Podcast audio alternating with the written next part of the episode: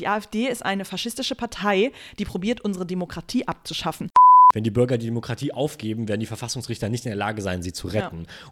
Dieses Rückführungsverbesserungsgesetz schlägt ja in genau die gleiche Kerbe wie diese sogenannte Remigration. Dass die AfD verfassungsfeindlich ist und irgendwie Nazis drin hat, das sagen linke Leute seit zehn Jahren. Seit die AfD wird nicht verhindert, wenn andere Parteien ihre Politik übernehmen.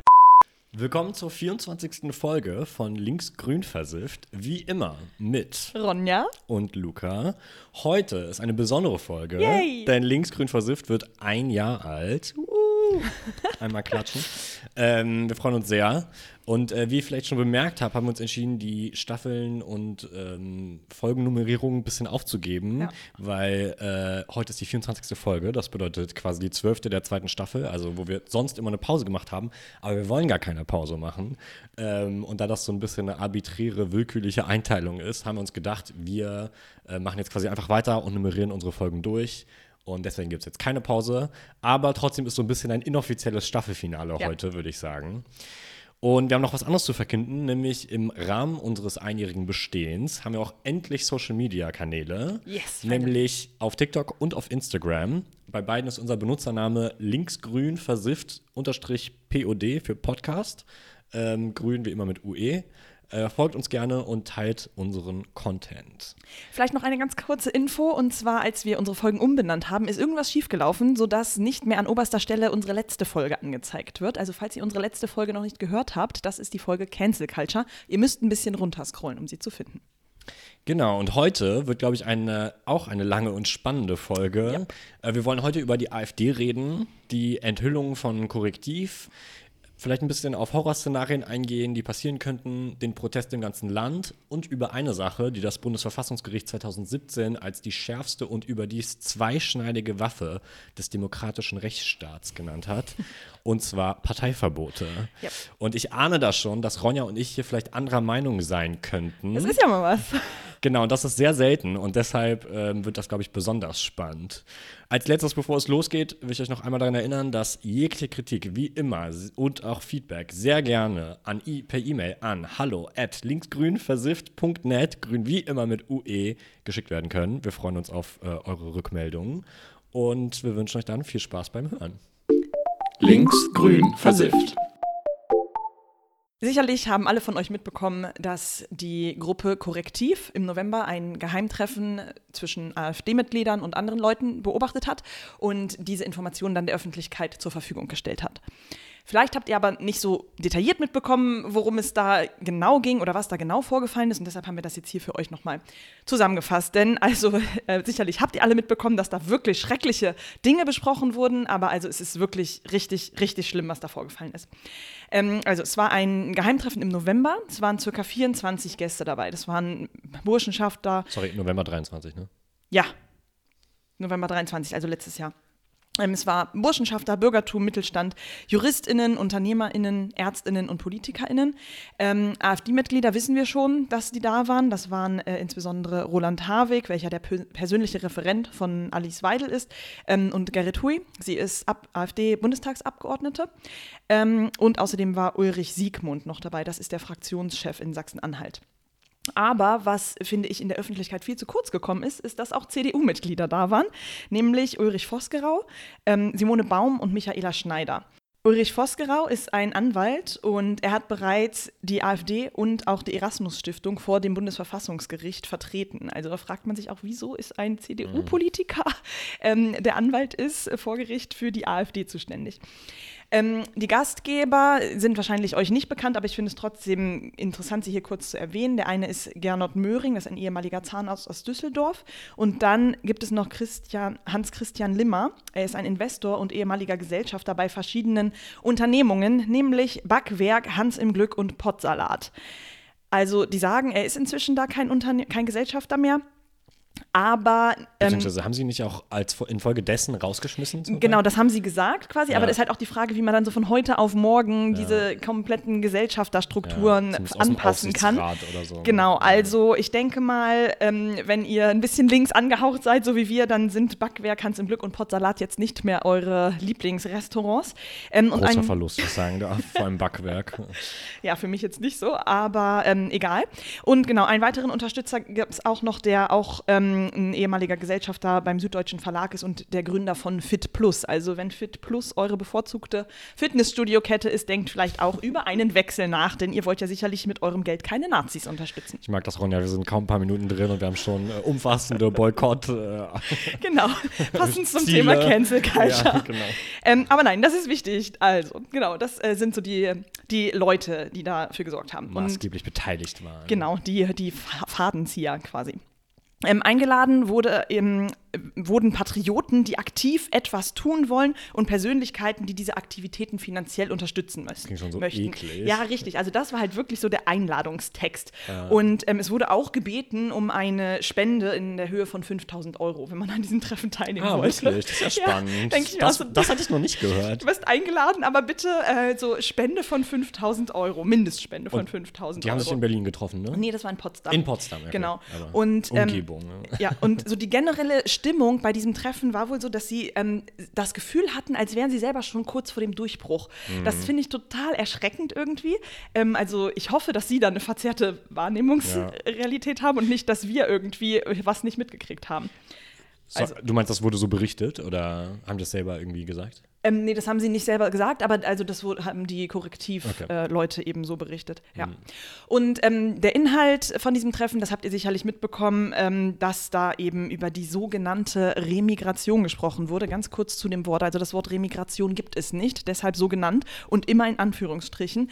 Ähm, wenn irgendwelche Leute dieses Wort benutzen, bitte macht sie direkt darauf aufmerksam, dass das ein super rechter Kampfbegriff ist, der definitiv nicht gesellschaftsfähig gemacht werden sollte. Hast du gesehen, dass in Sachsen eine Stelle ausgeschrieben wurde für eine Sachbearbeiterin äh, in Remigration? Nee, das Ja. habe ich nicht gesehen. Okay, krass. Oh mein Ja, Gott. also es, Ja, äh, es ist schon viel schlimm. weiter, als man denken Ja. würde. Aber es kann auch sein, dass das irgendwie ein sehr äh, perfides Beamtenamtsdeutsch äh, irgendwie darstellt. Aber egal, auf jeden Fall ein schlechtes Wort und wurde jetzt auch zum Unwort des Jahres gekürt. Ja, das also, schon wenn das gut. euch nicht reicht, dann weiß ich nicht, was, was reicht. Ähm, genau, und bei diesem Treffen äh, ging es eben um einen Masterplan. Also es soll ein exklusives Netzwerk gegründet werden, das dann diesen Masterplan in die Tat umsetzen kann. Und der Masterplan beinhaltet eben diese sogenannte Remigration. Ähm, es wurde auch im Vorfeld schon verkündet, dass dieser Masterplan von Martin Sellner vorgestellt werden soll. Falls ihr den nicht kennt, das ist so der ehemalige Posterboy der identitären Bewegung.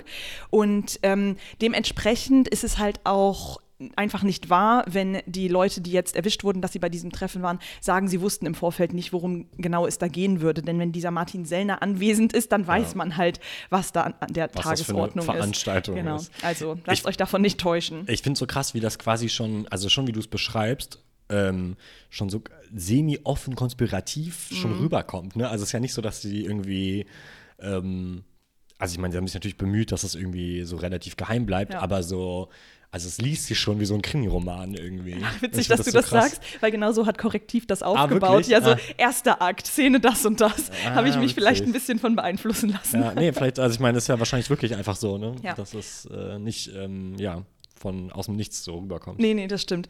Ähm, und genau, jetzt nochmal zu dieser sogenannten Remigration mit großen Anführungszeichen. Ähm, da geht es um drei Zielgruppen. Und zwar sind es zum einen AsylbewerberInnen, ähm, aber auch AusländerInnen mit Bleiberecht und nicht assimilierte, nicht assimilierte StaatsbürgerInnen. Und da ist dann halt die Frage, was das bedeutet. Also das könnten zum Beispiel linke Personen sein, queere Menschen, Arbeitslose, halt alle die, gegen die die Nazis damals auch was hatten.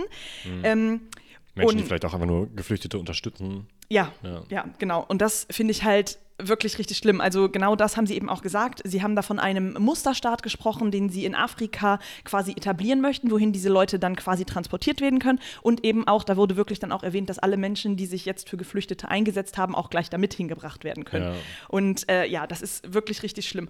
Und Übrigens eins zu eins äh, Nazi-Wahnvorstellungen Ja. aus dem Zweiten Weltkrieg bezüglich äh, Juden und äh, anders gesinnt. Äh, Gesinnten, genau, die sollten nach Also- Madagaskar gebracht Ja, genau. werden. Also, wirklich ja. äh, erschreckend und äh, auch ganz klar verfassungsfeindlich. Ja, ja, ja, absolut. Absolute Parallel zu den Nazis und also richtig, richtig abartig menschenverachtend. Und ähm, was ich auch super interessant fand, ist, ich weiß nicht, ob euch oder auch dir das aufgefallen ist, mhm. dass die AfD irgendwann ihren, ähm, ihre Einstellung geändert hat zur doppelten Staatsbürgerschaft. Früher haben sie halt immer total dagegen gewettert, dass eben mhm. doppelte Spa Staatsbürgerschaften nicht erlaubt sein sollten. Und irgendwann haben sie das geändert und zwar eben aus dem Grund, damit man Leuten dann die deutsche Staatsbürgerschaft wieder abnehmen kann. Und dann ist es äh. natürlich leichter, wenn sie noch eine zweite haben. Eben im, ja, im, im Zuge dieser Remigration ja in Anführungsstrichen. Ne, dass man jemanden ja. nicht staatenlos machen darf. Genau. Also ah, das ist ja spannend. krass, oder? Aber wenn man sich auch denkt, wenn sie schon so weit sind, dann können wir einfach das Grundgesetz ändern. Oder?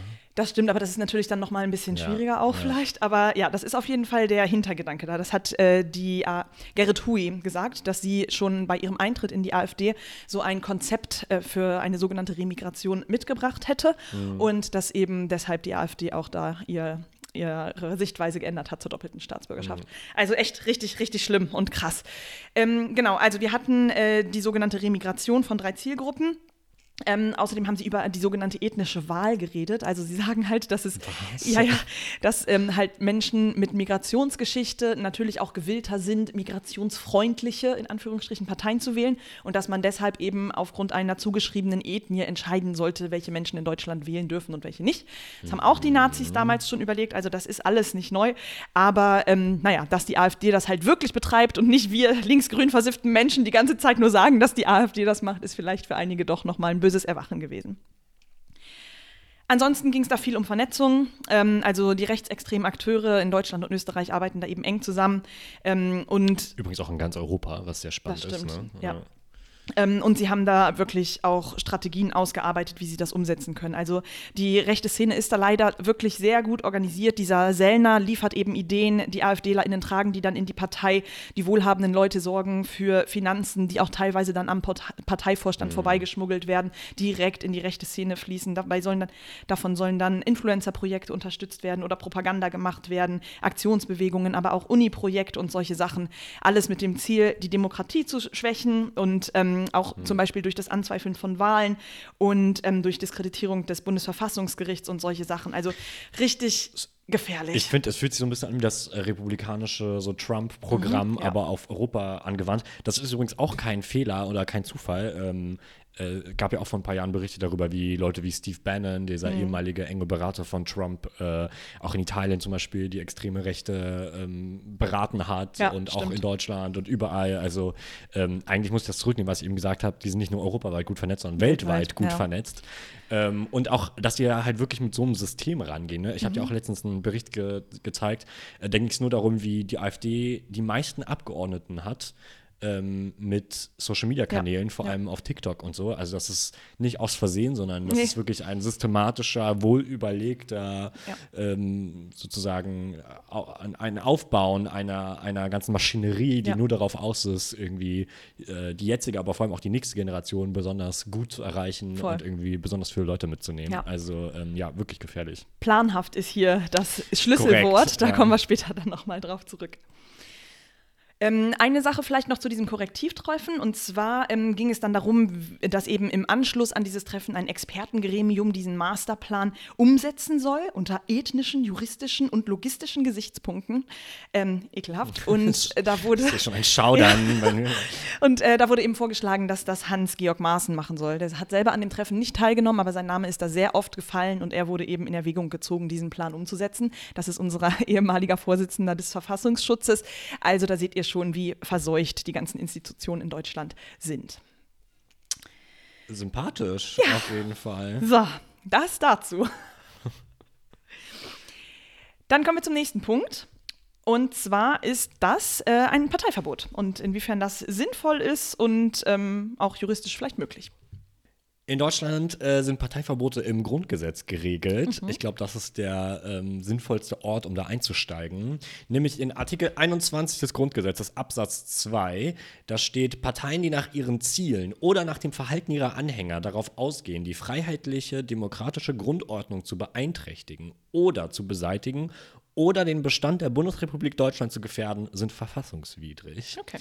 Ähm, ich ich finde das sehr spannend. Also ähm, man sieht da auch, wie das formuliert ist, dass äh, das wirklich darauf hinausläuft, dass man quasi die Republik, äh, wie sie jetzt konzipiert wurde, quasi abgeschafft werden Ja. soll. Ähm, und was ich besonders spannend find, fand in der äh, Recherche ist, dass dadurch ähm, auch nur öffentliche Informationen herangezogen werden können. Also das läuft dann ungefähr so ab, dass dann Quellen zusammengerufen wer, äh, ge gesammelt werden, zum Beispiel Belege, ähm, Publikationen der Partei, Interviews, Großveranstaltungen, Demonstrationen, Urteile, polizeiliche Ermittlungen. Und ähm, das ist eben ein großes Ding, dass das der Staatsfreiheit unterliegen muss. Das bedeutet, es dürfen keine V-Leute benutzt werden, Okay. keine Undercover-Agents, keine verdeckten Ermittler. Ähm, und die sozusagen bei der Gewinnung von dieser Information ähm, mitgewirkt haben können oder die dies beeinflusst haben können. Da muss ich jetzt gleich eine Frage stellen. Ja. Und zwar die ErmittlerInnen vom Korrektiv, die waren doch sicherlich irgendwie undercover und unerkannt. Dürfte man jetzt deren Erkenntnisse da nicht für verwenden? Äh, weiß ich nicht genau, obwohl die natürlich nicht selber staatsnah sind. Ne? Nee, das also hier geht es sozusagen darum, dass der Staat selber, Okay, okay, okay. also sozusagen der. Staat selber kann nicht Ja. Mhm. eingreifen, um dann zu zeigen, nämlich das war, aber gut, dass du es ansprichst. Beim ersten NPD-Verbotsverfahren 2003 wurde das zum Beispiel, war das ein Riesenproblem. Da wurde das nämlich eingestellt, weil nach Einsicht dreier Verfassungsrichter ähm, zahlreiche V-Leute wirklich verfahrenshindernd sozusagen Mhm. eingegriffen haben und äh, zum Teil im Parteivorstand waren und irgendwie also ganz äh, abstrus irgendwie involviert waren. Und dann hat, äh, hat das Verfassungsgericht wirklich gesagt, ähm, sozusagen da fehlte die Staatsferne und die Partei könne deswegen kein rechtsstaatliches Verfahren gewährleisten. Okay, alles klar. Also, also die, der Partei könnte sozusagen nicht gewährleistet werden, dass sie sozusagen davon befreit war. Ja. Ähm, und weil das sozusagen zu krasses Eingreifen war, hat man gesagt, das, das geht halt nicht ja, kann mehr. man dann halt nicht mehr auseinanderhalten, ne? Genau, und ähm, das ist halt wirklich ein Ding, weshalb das auch damals äh, so schwierig war. Ja. Genau, besonders interessant ist halt, wie weitgehend ähm, diese, dieses Rechtsurteil fallen muss. Also ich habe das ein bisschen recherchiert im Rahmen von dem Verbotsverfahren von der Kommunistischen Partei Deutschland 1956. Also das auch, muss man dazu sagen, es gab nur zwei Parteiverbote Ach, in der gelesen deutschen. Geschichte. Okay. Nee, ich glaube, es sind zwei. Nämlich einmal bei der KPD und einmal, lass mich nicht lügen, bei der SRP, die Sozialistische Reichspartei, was quasi einfach nur Nachfolgepartei war von der NSDAP. Ähm, und genau, und die Sache war, also schon 1956 hat äh, der Verfassungsschutz gesagt, es reicht sozusagen nicht, dass nur eine rein verfassungsfeindliche Einstellung herrscht, sondern es muss auch ein aggressiv kämpferisches Ja. Vorgehen gegen die bestehende Ordnung hinzukommen. Und sie haben gesagt, Zitat, eine Partei ist nicht schon dann verfassungswidrig, wenn sie die obersten Prinzipien einer freiheitlich-demokratischen Grundordnung nicht anerkennt. Es muss vielmehr eine aktive, kämpferische, aggressive Haltung gegenüber der bestehenden Ordnung hinzukommen. Und das wurde dann nochmal verschärft ähm, beim zweiten äh, NPD-Verbotsverfahren. Ähm, das war vor ein paar Jahren, wo äh, sie auch noch gesagt haben, darauf ausgehend, also wie das vorhin formuliert war, leitet eben auch darauf hin, dass ein planvolles Handeln ähm, vorausgesetzt ist. Das heißt, äh, also es muss sozusagen eine qualifizierte Vorbereitungshandlung geben, die wirklich die Beeinträchtigung oder Beseitigung der freiheitlich-demokratischen Grundordnung und sozusagen die Gefährdung des Bestandes der Bundesrepublik Deutschland ähm, sozusagen, dass das daraus folgt. Und ähm, das ist schon wirklich ziemlich krass formuliert. Also es reicht nicht zu sagen, so, das ist irgendwie gefährlich oder irgendwie verfassungsfeindlich, sondern es muss so weit gehen, dass man wirklich sagt, sozusagen, die sind ähm, kurz davor, das auch umzusetzen oder das ist ein, ein, ein echtes Gefahr, ein wirkliches Potenzial, ähm, dass sie sozusagen das auch wirklich erreichen können. Und das deshalb wurde zum Beispiel auch ähm, beim zweiten NPD-Verfahren wurde das quasi, wurde die NPD nicht verboten, was ich damals zum Beispiel komisch fand, weil ich hatte das, diesen Teil Aspekt noch nicht gehört. Ich dachte so, hä, entweder ist es verfassungsfeindlich oder nicht, weil da wurde ja sozusagen begründet, die sind eigentlich zu klein und Ja. deswegen ir irrelevant.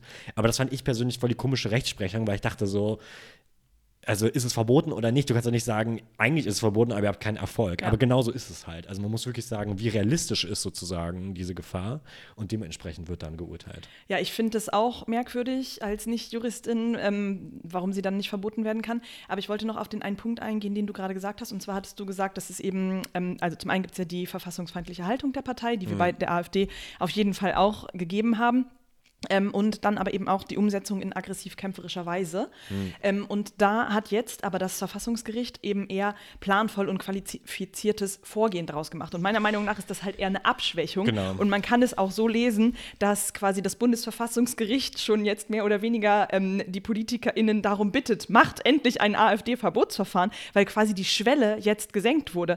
Also früher war das halt wirklich eher so, es muss sich quasi in einem Bürgerkrieg ähnlichen Zustand befinden. Also da, so konnte dieses aggressiv-kämpferisch verstanden werden. Und aber jetzt ähm, bei dieser Diskussion um, ähm, ob die Partei Heimat, die gleich der NPD ist, ähm, ob ihr die Finanzierung entzogen werden soll oder nicht, hat jetzt eben das Bundesverfassungsgericht entschieden, dass ähm, dieses aktiv-kämpferisch auch einfach ein planvolles und qualifiziertes Vorgehen sein kann. Und das finde ich schon, ist echt ganz schön krass anzusehen, weil das hat meine Hoffnungen, dass eben ein Parteiverbot, ähm, das jetzt für die AfD angestoßen werden könnte, auch erfolgreich sein könnte. Stimmt, es wurde, aber eben das finde ich auch so krass. Also es gab so wenige Verfahren und äh, irgendwie das, was damals bei der KPD gesagt wurde, wurde heute irgendwie ganz anders interpretiert oder abgeschwächt oder verstärkt. Also es ist irgendwie auch so, äh, also ich meine, da kommen wir bestimmt gleich noch drauf, äh, gehen wir gleich noch drauf ein. Aber das, was mich ein bisschen stört, ist, dass es eben ähm, ich habe so leicht das Gefühl, man weiß immer nicht so genau, was man dann kriegt. Weißt du, was ich meine? Das ist eben nicht Ja. so, okay, ist es das und dann äh, sozusagen wenn das erfüllt ist, also es ist nicht so ganz klar so eine Handlung, sondern es ist irgendwie so ein bisschen schwammig. Ja, es ist halt Ne? Einschätzung dann im Endeffekt der Genau. VerfassungsrichterInnen. Und allein schon das, was, was eigentlich ähm, demokratische Grundordnung heißt, ist ja auch nirgendwo so ganz genau definiert und das wird ja auch oft gegen Linke zum Beispiel verwendet. Ja, total. Und äh, wird ja auch kritisch gesehen. Also deswegen, ich glaube, da ist sehr viel Diskussionsstoff. Ähm, als letztes würde ich noch hinzufügen, dass äh, wer ist eigentlich antragberechtigt, also das überhaupt sozusagen beim Verfassungsgericht äh, zu fordern. Und zwar sind das nur drei äh, Staatsorgane, nämlich der Deutsche Bundestag, der Bundesrat und die Bundesregierung selbst. Und wenn sich die Partei sozusagen rein auf das Land beschränkt, dann darf das Landesparlament das auch beantragen. Ja, genau. Und diese drei Organe, die du gerade genannt hast, Bundestag, Bundesrat und Bundesregierung, können aber auch für einen Landesverband den Antrag auf Verbot stellen. Also das heißt, die Bundesregierung könnte jetzt auch zum Beispiel nur Sachsen-Anhalt, Thüringen und Sachsen ähm, probieren zu verbieten, denn in diesen drei Bundesländern hat der Verfassungsschutz die AfD bereits als gesichert rechtsextrem eingestuft, was der dritte von drei, ähm, die dritte von drei Stufen ist. Das erste ist der Prüffall, das zweite ist der Verdachtsfall.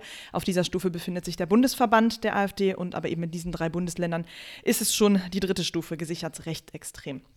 Genau, was ich auch herausgefunden habe, ist dadurch, dass sich dieses Ver Parteiverbotsverfahren auch einem Strafprozess ähnelt und wegen sozusagen den historischen Begleiterscheinungen wie wichtig das ist und wie krass das eigentlich ist als Eingriff in die Demokratie oder zum Schutz der Demokratie, je nachdem, wie man es auslegt, aber sozusagen dadurch, dass es so ein heftiges Mittel ist, ähm, ist auch nicht nur das Urteil als solches, sondern auch alle anderen Sachen, die sozusagen nachteilig gegenüber den Antragsgegnern sind, also sozusagen der betreffenden Partei, die müssen auch äh, über eine qualifizierte Zweidrittelmehrheit der Mitglieder des zuständigen Senats beim Bundesverfassungsgericht bestätigt werden. Das heißt, es ist wirklich auch schon ein krasser Prozess. Also es Ja. dauert jahrelang, also es dauert wirklich viele Jahre.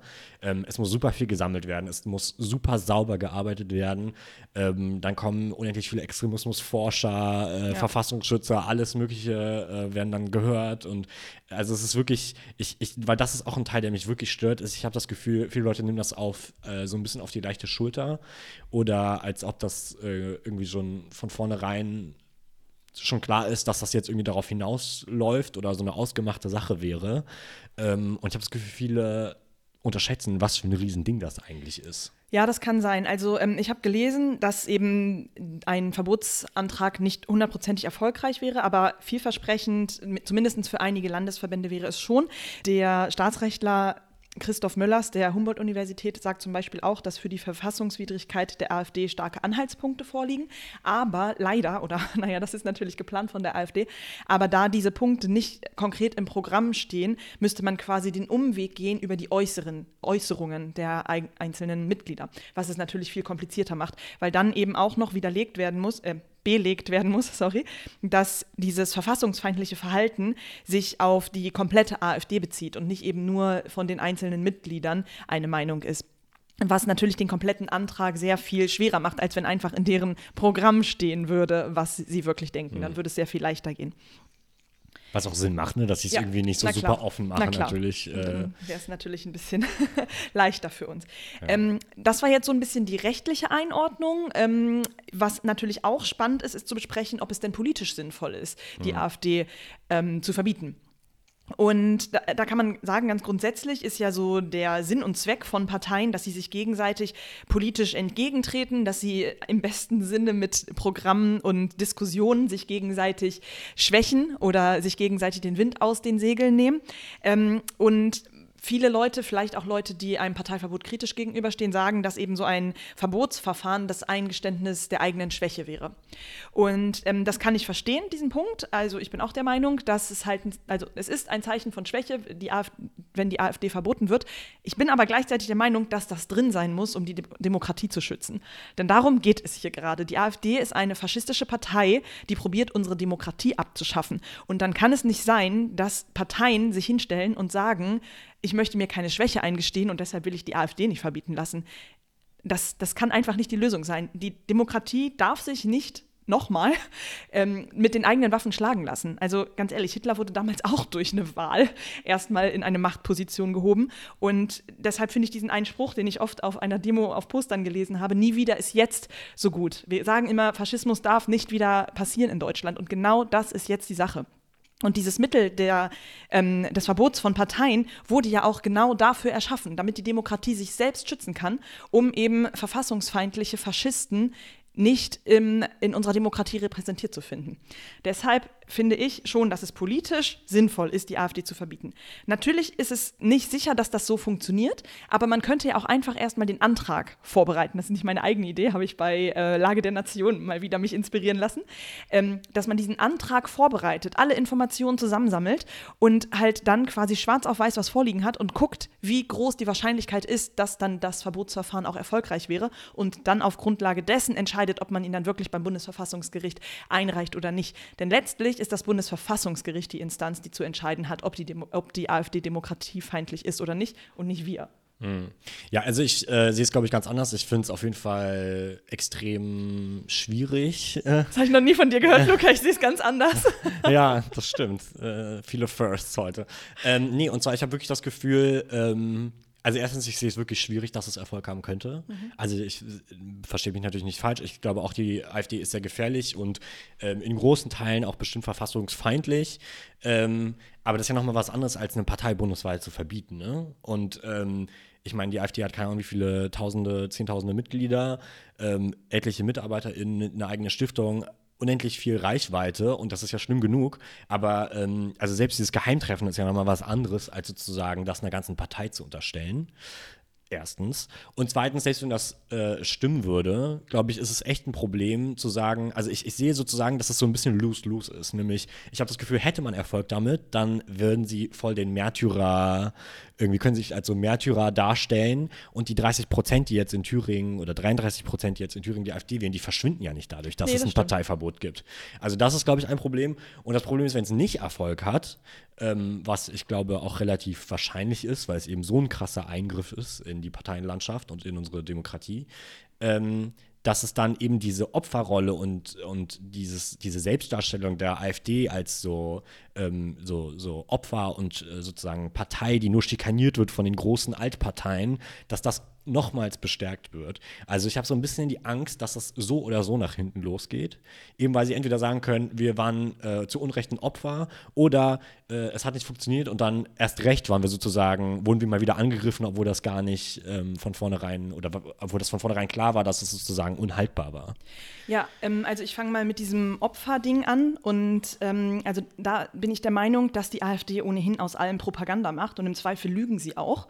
Und natürlich würden sie sich, wenn halt jetzt so ein Verbotsverfahren angestrebt wird, auch damit wieder inszenieren, wahrscheinlich indem sie sich zum Opfer machen, aber davon dürfen wir uns nicht abhängig machen. Also das ist für mich kein Argument, deshalb zu sagen, dass man dann kein Parteiverbot anstreben naja, darf. Aber ich meine, wenn wir dadurch, sorry, Entschuldigung, ich habe dich unterbrochen, bitte mach weiter. Du kannst auch erst darauf eingehen, weil ich schon dann jetzt auf die anderen Punkte genau, eingehen wollte, dann können wir das antworten. erst abschließen. Nee, aber gerade das ist ja der Punkt. Also wenn man es dadurch verschlimmbessert, dass man ihnen noch mehr Aufmerksamkeit zuteilt zu und irgendwie, also weißt du, so Dunning-Kruger-Effekt mäßig, dass man sozusagen, es wäre nicht so schlimm gewesen, aber jetzt, wo man das so an die große Glocke gehängt hat oder dass sozusagen medial wir über nichts anderes reden, dass das eigentlich die Sachen noch schlimmer macht. Also man muss ja wirklich die Frage stellen, ob es nicht vielleicht besser wäre, das nicht zu tun, als es zu tun. Also was ich meine, ich verstehe das aus Prinzipien her, dass man sagt so, prinzipientreu, okay, die sind sozusagen demokratiegefährdend und deswegen sollte man das unbedingt machen. Aber wenn dann das Endergebnis schlimmer ist als der Anfangszustand, dann ist es ja, also da hast du der Demokratie auch keinen Bärendienst erwiesen. Ja, das stimmt natürlich, aber ich bin der Meinung, dass die AfD ja ohnehin schon genug Aufmerksamkeit kriegt und auch dafür sorgt, dass die Aufmerksamkeit kriegt, egal ob das jetzt ein angestrebtes Parteiverbotsverfahren ist oder irgendwelche anderen Gründe.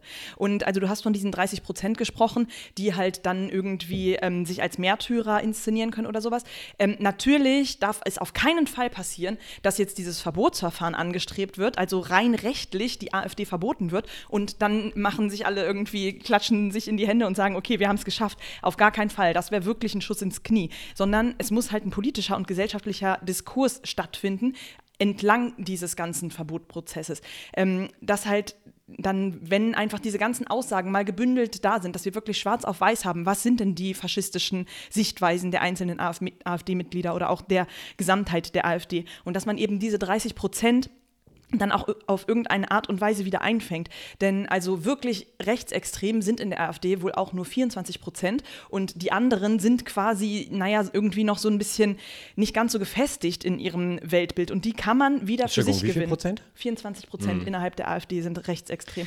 Und auch also, ähm, was halt eine Möglichkeit ist, ähm, auch wenn ich da natürlich keine große Freundin von bin, aber andere Parteien können ja die nicht verfassungsfeindlichen Punkte der AfD übernehmen und das tun sie ja auch schon, nämlich die dieses Rückführungsverbesserungsgesetz schlägt ja in genau die gleiche Kerbe wie diese sogenannte Remigration. Also die CDU und auch die Ampel haben ja das Narrativ der AfD schon übernommen. Und dadurch wird dann quasi diese Lücke, die entsteht, dass diese 30 Prozent nicht repräsentiert sind, geschlossen.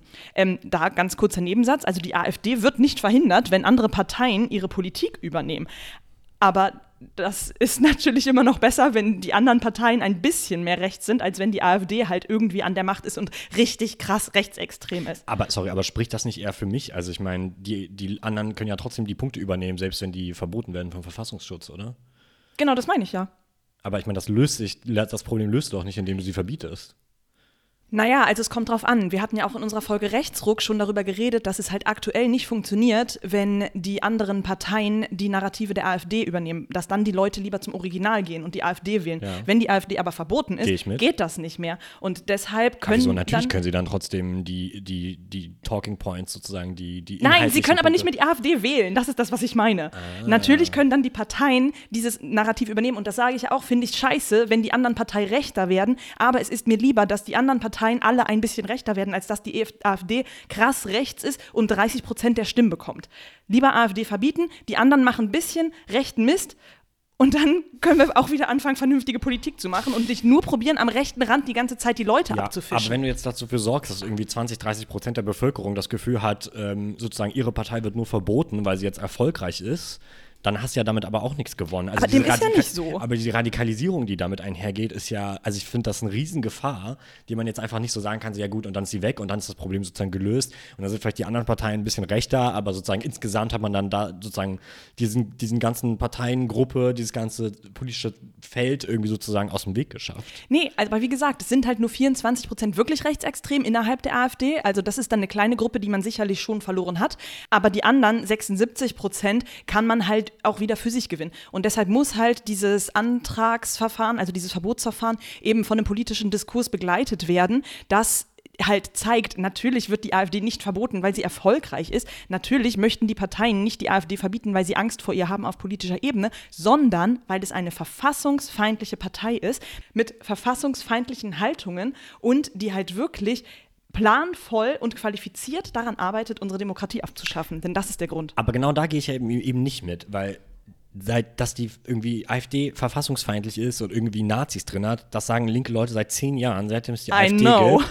Und das ist ja nichts Neues, ja, aber das ist schon was anderes, dass es jetzt so ein Ding ist. Klar, das Korrektivding hat das ausgelöst, aber ganz ehrlich, wir wussten von vielen dieser Sachen vorher auch schon, dass Höcke auf, mit Rechtsextremen ist, dass er irgendwie irgendwelchen internen Konferenzen macht in Österreich und bla. Und also ich meine, es gibt endlos, es gab endlos Sachen dazu. Jetzt hat es irgendwie nochmal so krass geknallt, weil es, glaube ich, nochmal eine ganz andere Dimension hatte. Aber ich meine, du und ich waren ja nicht schockiert davon, dass das dabei rauskommt. Und deswegen glaube ich schon, dass das was anderes ist, weil jetzt eben die, die AfD wirklich auf 30 Prozent zusteuert.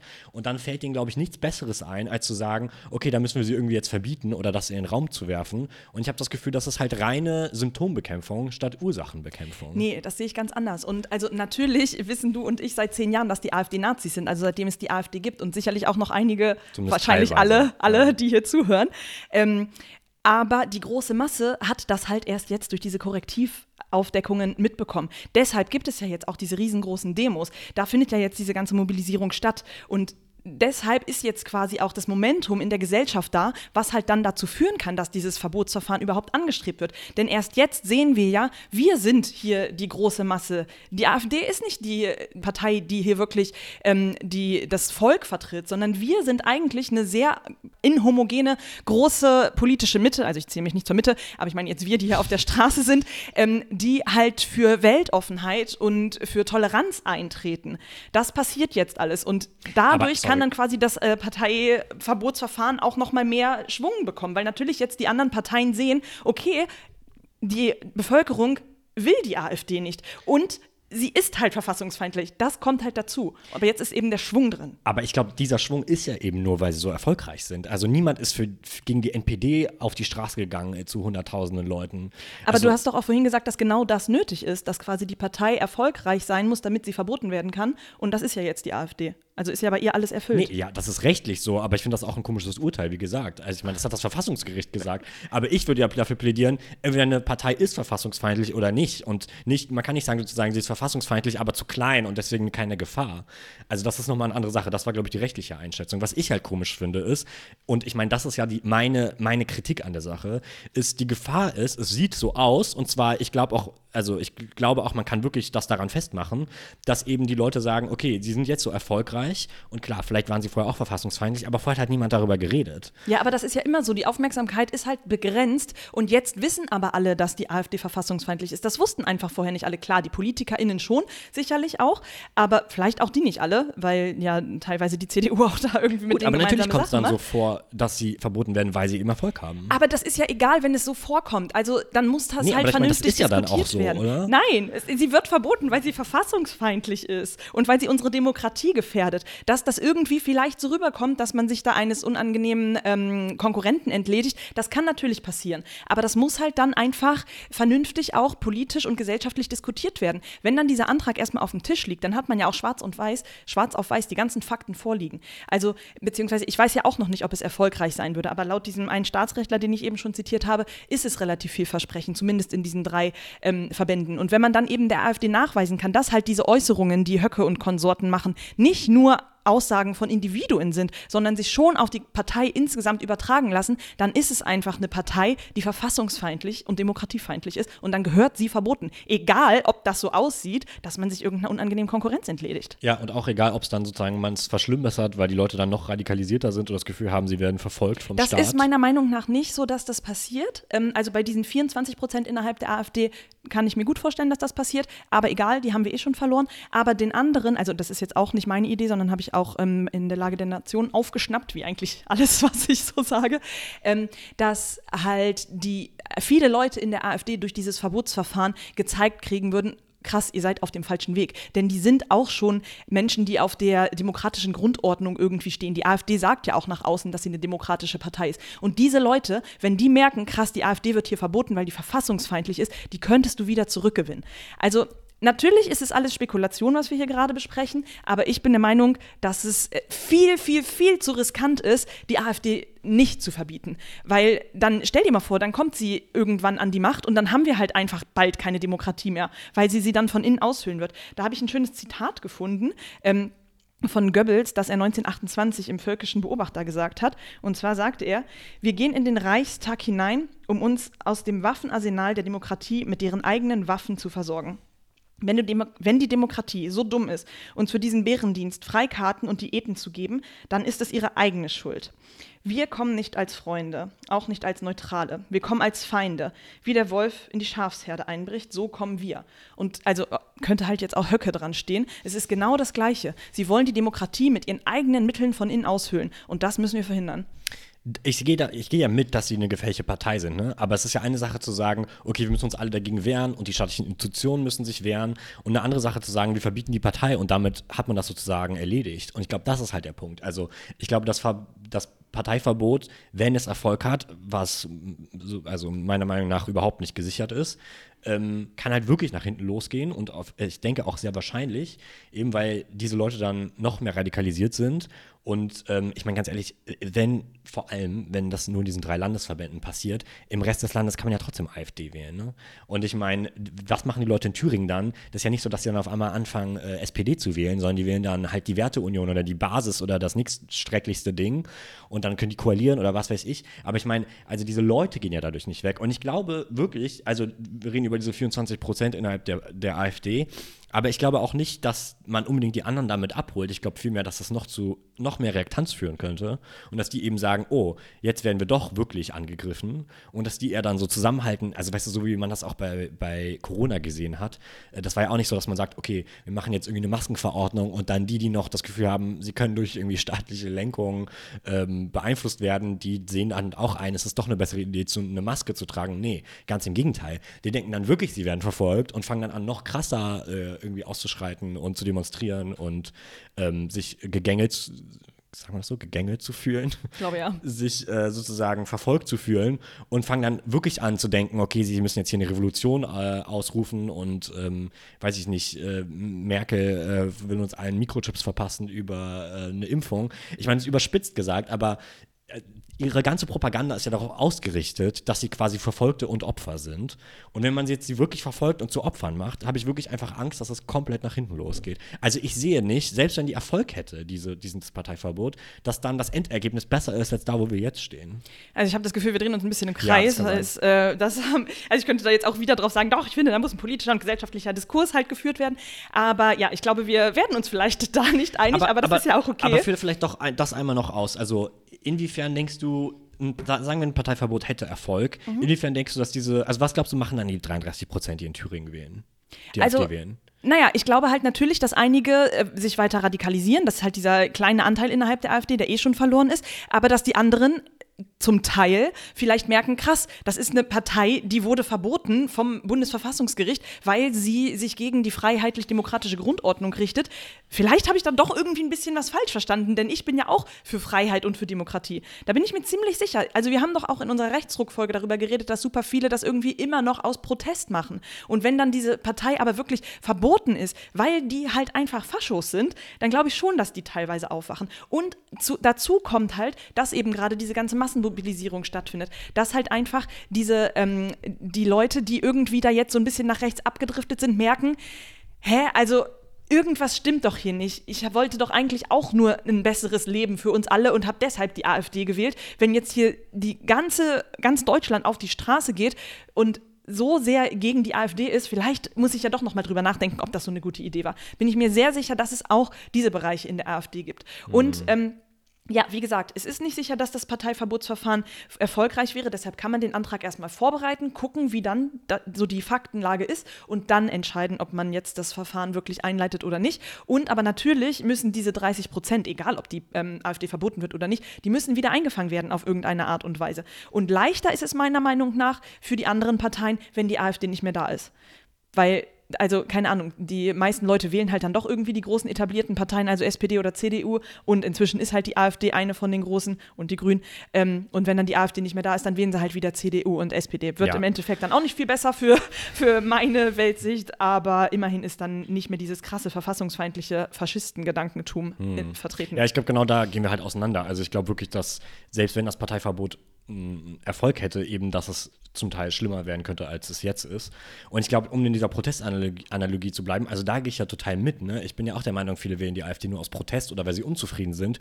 Aber natürlich ist dann die richtige Art, damit umzugehen, ist ne, also wir müssen, sollten die Ursachen bekämpfen, weshalb sie protestieren, nicht sozusagen ihnen das Recht des Protests wegnehmen. Also gleichzeitig, das Ding ist halt. Aber wieso ähm, konzentrieren wir uns dann nicht nur darauf, naja, einfach weil- sozusagen die Symptome zu bekämpfen, also die Ursachen zu bekämpfen? Weil wir gegen den Populismus nicht schnell genug ankommen. Das ist halt das Problem. Die AfD kämpft ja nicht mit gerechten Mitteln. Das ist so ungefähr, als würdest du jemandem ein Messer in die Hand drücken und sagen, kämpf gegen, gegen jemanden, der ein Maschinengewehr hat. Die lügen halt einfach. Die machen Populismus und das ist ja keine ähm, demokratische Auseinandersetzung mehr. Und deshalb kann man ihnen halt auch nicht länger mit demokratischen Mitteln und Auseinandersetzungen entgegenwirken. Das wird nicht funktionieren. Weiß ich nicht. Ich habe das Gefühl, wenn man, also die Sachen, die wir bei der Rechtsrückfolge benannt haben, wie Mindestlohnerhöhung, irgendwie die Leute, die Angst haben um ihre Kinder, um alles Mögliche, dass man die finanzielle Situation verbessert. Also ich kann mir nicht vorstellen, dass das schwieriger ist als ein also langjähriges Verfassungsgerichtsprozess, der wirklich mehrere Jahre dauert und extrem aufwendig ist, als sozusagen die, die, die Stellung der Menschen zu verbessern, die es wirklich betrifft. Naja, also das muss natürlich Hand in Hand gehen, aber wir sehen ja, dass die Parteien halt sich eher an der AfD ausrichten, um da irgendwie den rechten Rand abzufischen und nicht, dass sie die Welt gerechter machen für alle. Das ist ja einfach nicht Ja das, gut, was aber das passiert. ist ja auch meine Kritik. Also das ist deswegen auch, dass sie deswegen auch so Erfolg haben, die AfD, weil die eigentlichen Sorgen der Leute wurden halt nicht berechtigt, berichtigt, sondern man versucht einfach nur die zu kopieren und das funktioniert halt nicht, weil die Leute zum Original gehen. Also ich habe das Gefühl, das bestätigt eher unsere Rechtsruckfolge, als dass es sozusagen dafür spricht, dass man sie jetzt verbieten sollte. Nee, Aber also gut, ich habe meine Meinung halt seitdem ein bisschen geändert. Viel auch äh, eben, wie gesagt, durch die Lage der Nation. Ja. Ähm, aber letztlich ist es die Entscheidung des Bundesverfassungsgerichts, ob wirklich die AfD verboten werden sollte oder nicht. Aber deshalb finde ich, kann man halt diesen Antrag stellen, um das eben rauszukriegen. Aber ähm, ich glaube, wir können auch zum nächsten Thema überkommen. Du hast es auch gerade eben schon so hier und da mal angesprochen, nämlich, ähm, also ist, was passiert quasi jetzt, wenn die AfD nicht verboten wird oder von mir aus auch, wenn sie verboten wird und äh, aber die große rechte Masse sich noch weiter radikalisiert oder auch noch mehr Menschen nach rechts abrutschen und wirklich ähm, Nazis werden. Also äh, können wir vielleicht kurz ein bisschen darauf eingehen, was da so passieren kann. Ähm, zum Beispiel wisst ihr sicherlich auch, die meisten von euch, dass jetzt ähm, in, in diesem Jahr in Thüringen der Landtag neu gewählt wird. Und ähm, Höcke ist ja nun mal der AfD-Vorsitzende in ähm, Thüringen. Und ähm, aktuell hat die AfD in Thüringen 30, 33 Prozentpunkte und auch 13 Punkte vor der nächsten Partei. Und es ist gar nicht so, ähm, also es ist nicht absolut unwahrscheinlich, dass Höcke zum Ministerpräsidenten werden könnte in Thüringen. Es ist jetzt auch nicht super ähm, wahrscheinlich, aber also ehrlich gesagt darf man dann auch nicht überrascht sein, wenn es so kommen sollte. Denn die AfD hat halt sehr viele Erfolge schon für sich gewonnen in den letzten Jahren. Ähm, und jedes Mal war quasi die breite Masse der Bevölkerung wieder überrascht, dass die AfD so viel ähm, Erfolg hat. Und also, naja, da müssten wir eigentlich langsam dran gewöhnt sein. Und zwar ist es in Thüringen oder auch überall so, dass eben sobald der ähm, Landtag quasi zusammenkommt, findet als erstes die Wahl zur Landtagspräsidentin statt. Und äh, da reicht quasi die Mehrheit der abgegebenen Stimmen, um dieses, äh, dieses Amt zu besetzen. Und es ist ein relativ hoher Druck da, dass das auch relativ schnell funktioniert, weil eben ohne dieses Amt ein parlamentarischer Stillstand gegeben ist, was natürlich die AfD auch wieder für sich ausschlachten könnte. Und das Recht zur Nominierung dieses Amtes liegt bei der stärksten Kraft, was eben aller Voraussicht nach in Thüringen die AfD sein wird.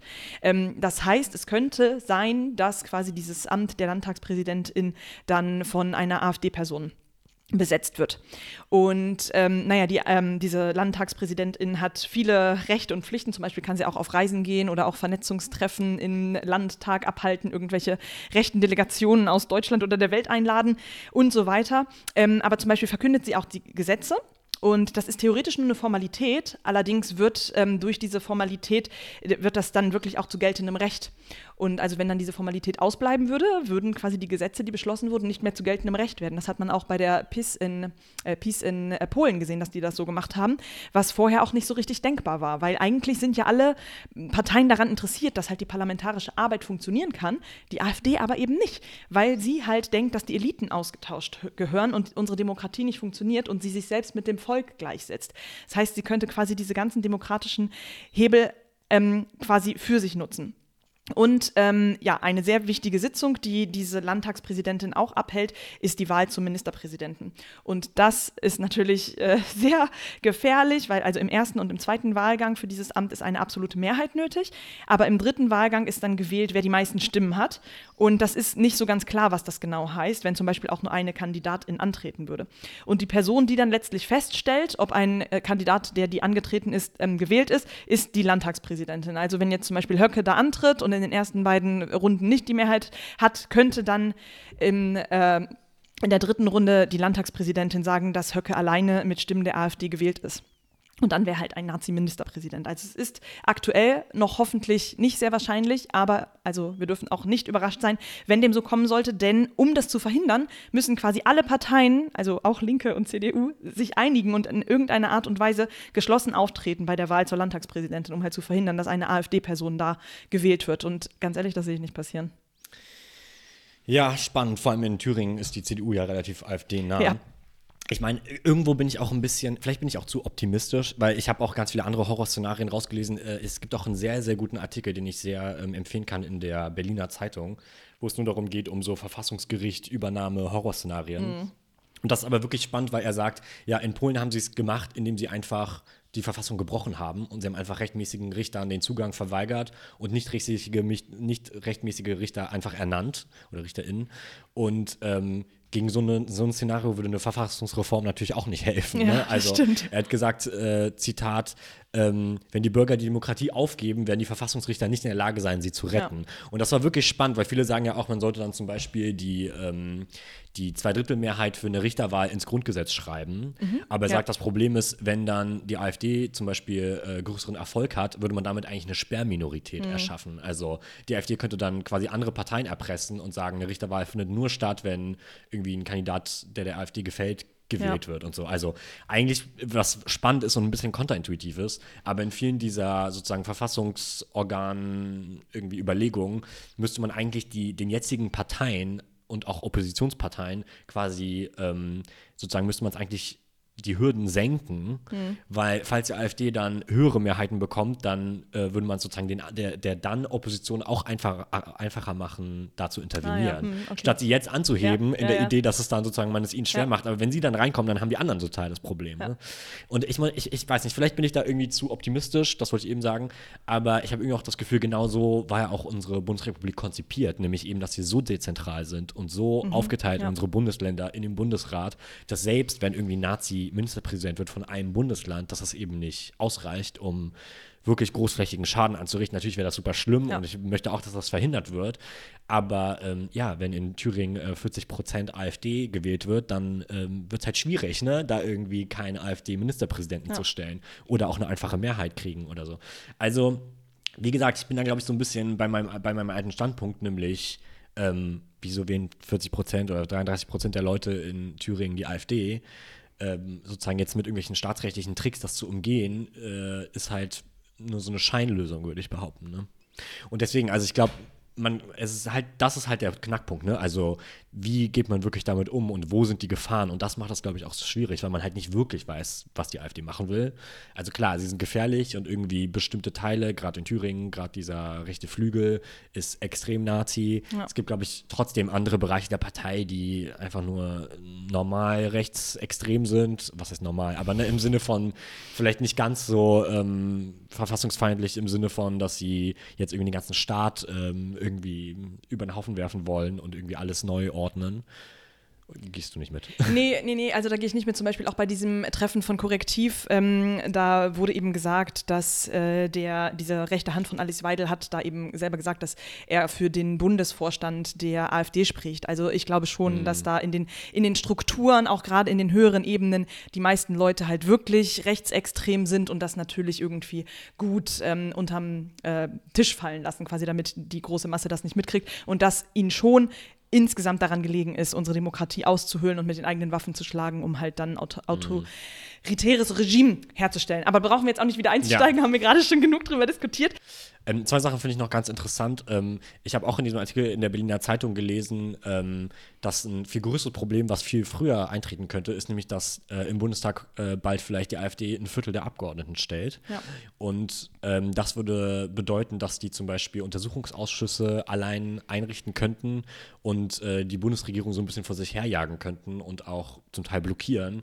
Ne, da könnte man sich vorstellen, gäbe es so irgendwie Untersuchungsausschüsse über äh, Einwandererkriminalität oder äh, irgendwie über äh, Clangewalt, über Terrorismus und Islamismus, halt die ganzen äh, irgendwie so rechten irgendwie Wahnvorstellungen der AfD und dass das auch eine echte Gefahr ist, die viel näher dran ist, ähm, die auch viel schwieriger zu umgehen ist, weil das ist halt sehr schwer, ne, sozusagen dem, dem zu, sich dem zu entziehen. Ja, ja, das stimmt. Also das ist äh, natürlich schlimm. Äh, wenn die AfD nicht mehr existieren würde, wäre dem natürlich auch nicht so. Also Punkt für mich.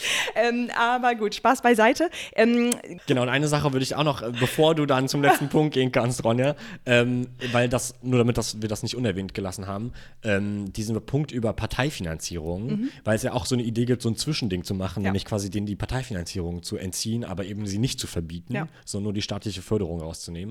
Ähm, da habe ich auch sehr interessant gelesen, es gibt da zum Beispiel einen Artikel in der SZ, wo sie sagen, das Problem ist da ist, es ist juristisch eigentlich genauso schwer, Ja, das genau, zu wie machen, das wie das. Verbot durchzuziehen. dann kann man auch gleich das Verbot machen. Da kann man auch gleich das Verbot machen, beziehungsweise ich würde auch behaupten, ähm, ich finde es irgendwie auch so ein bisschen schäbig. Also irgendwie ist es verboten, verfassungsfeindlich, dann verbiete die Partei. Aber Ja. du kannst nicht sagen, so, eigentlich ist es verfassungsfeindlich, aber wir wollen ihnen jetzt einfach nur die Gelder entziehen, weil das einfacher ist oder weil das Ja. irgendwie politisch weniger Kosten mit sich bringt.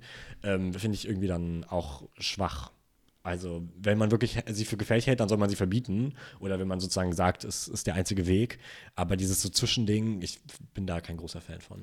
Ja, nee, sehe ich auch so. Also es ist genau das gleiche wie das Parteiverbot, dann kann man es auch gleich ganz durchziehen. Und also auch wenn, natürlich wäre es schon mal ein Vorteil, auch wenn die AfD keine Gelder mehr hätte, aber auf andere Art und Weise würde sie dann ja trotzdem noch an Gelder kommen. Also Zum Beispiel über Backwerk. Genau, zum Beispiel über Backwerk, weil wir alle so viel da einkaufen.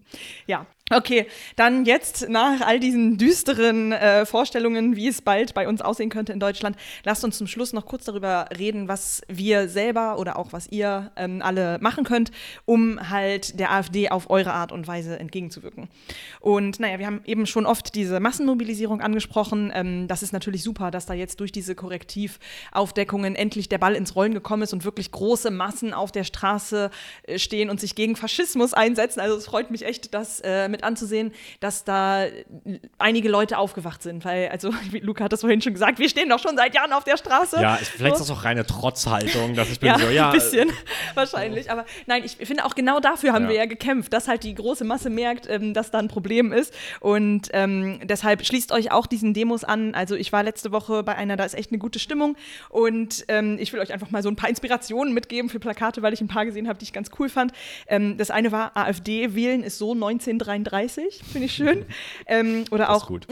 wenn AfD die Antwort ist, wie dumm war dann bitte die Frage? Das gefällt mir auch sehr gut. Ja. Ähm, oder auch einfach ganz schlicht Menschenrechte statt rechte Menschen.